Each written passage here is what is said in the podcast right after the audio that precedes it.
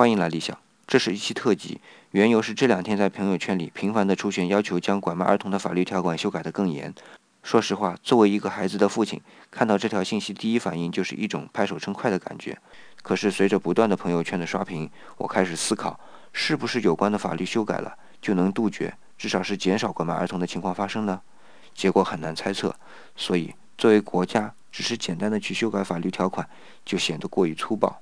应该从各个维度出台相关的措施，综合来治理，来解决拐卖儿童的问题。除法规修改之外，人口登记机制、社会追踪机制，甚至是儿童买方的需求弱化的教育等各种工作要立体的实施，我们家长才能更安心，孩子才能更安全。